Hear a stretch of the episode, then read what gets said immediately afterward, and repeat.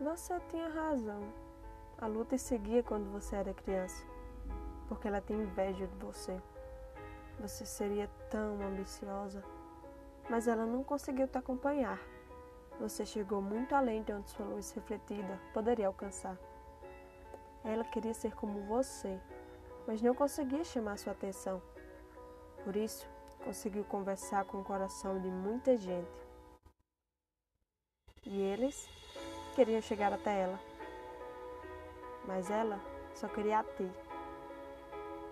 Foi quando você, tão brilhante e poderosa, a avistou. Ela percebeu que não poderia te prender, porque seu lugar era o de inspiração para todos os astros, e tua vontade não tinha confim.